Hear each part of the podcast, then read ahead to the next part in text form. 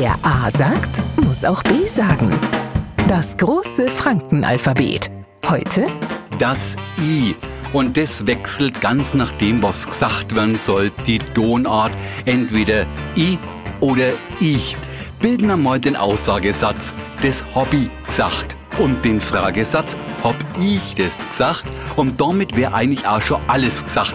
I ist im Fränkischen also nichts Ekelhaftes, sondern für manche das Wichtigste, was haben, sich selbst. Und die fangen jeden Satz an mit I, wer ich.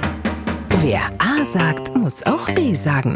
Morgen früh der nächste Buchstabe.